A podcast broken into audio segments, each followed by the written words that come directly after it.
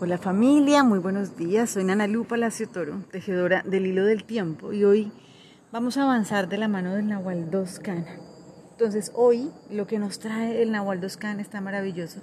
Estamos, acuérdense que comenzando a transitar esta trecena en la que estamos comprendiendo qué es esto del reflejo.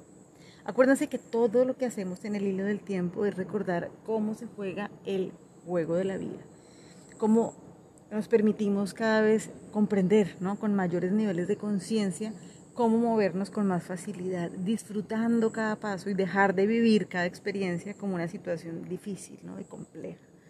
Entonces, venimos de una trecena de reconocer y de comprender qué es esto de la unidad y porque cada vez que vamos avanzando en nuestro proceso evolutivo, vamos reconociendo que nosotros pertenecemos a esta unidad, ese espacio donde estamos completamente unificados con esa divinidad que somos nosotros mismos.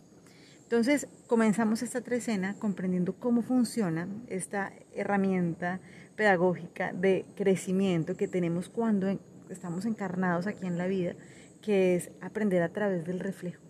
Yo comprendo, yo me conozco, yo me reconozco a través de lo que yo estoy viendo afuera, ¿cierto? Entonces, este es el principio del reflejo. Ayer hablábamos cómo vamos viendo que esa divinidad va siendo reflejada en nosotros a medida que vamos limpiando nuestras creencias limitantes.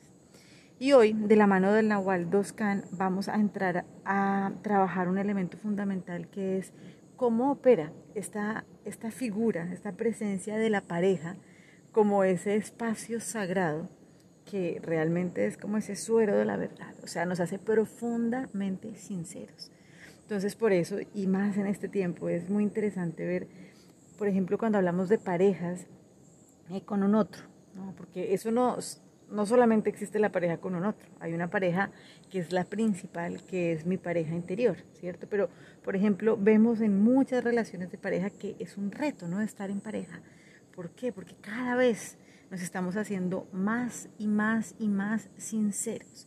¿sí? Cada vez como eso que está, ese mugrecito que estaba guardado debajo del tapete, se hace más sincero, nos hace más sinceros. Entonces sale a la luz y cada vez pues no podemos evitar de verdad como ver lo que tenemos que ver para crecer.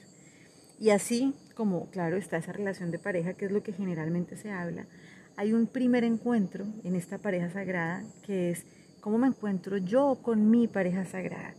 ¿Cómo es ese diálogo entre ese principio masculino y femenino que habita dentro de mí? ¿Cuál es esa articulación dentro de mi hemisferio izquierdo y mi hemisferio derecho? ¿Qué tan articulada está mi mente y mi corazón? Entonces, obviamente, igual así como yo puedo ver una dificultad de relación, ¿no? En relaciones de pareja eh, a nivel, por ejemplo, romántico primero está esta alteración en esa relación interna que tenemos nosotros con nosotros. Por eso cuando hay una alteración a nivel física, mental, emocional, lo primero que necesitamos reconocer es dónde se alteró esta relación de esta pareja sagrada interior entre mi mente y mi corazón. Mi mente está pensando una cosa, mi corazón está pensando otra diferente. Entonces, esto es lo que nos viene a decir el Nahualito Doscani, es como, ¿para qué esta energía co-creadora, ese poder creador que habita dentro de nosotros, pueda activarse conscientemente, necesitamos tener muy bien alineados nuestro principio femenino y masculino. Si no es así, estamos manifestando constantemente, pero cosas que nos generan malestar. Entonces, por esto es tan importante tener tanta atención y tanto cuidado de mantener nuestro pensamiento, nuestro corazón y nuestra palabra constantemente alineados. Esto es fundamental porque esto es lo que nos va a permitir hacer una creación consciente de algo que queremos sostener en la vida y que nos genere altos niveles de bienestar. Y así sucede, por supuesto, porque todo es un fractal cuando miramos nuestra relación de pareja.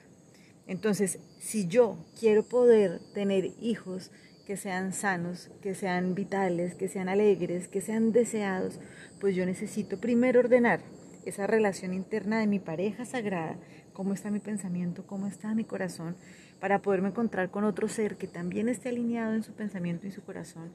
Y cuando nos unamos, realmente ahí se una básica y sencillamente la divinidad.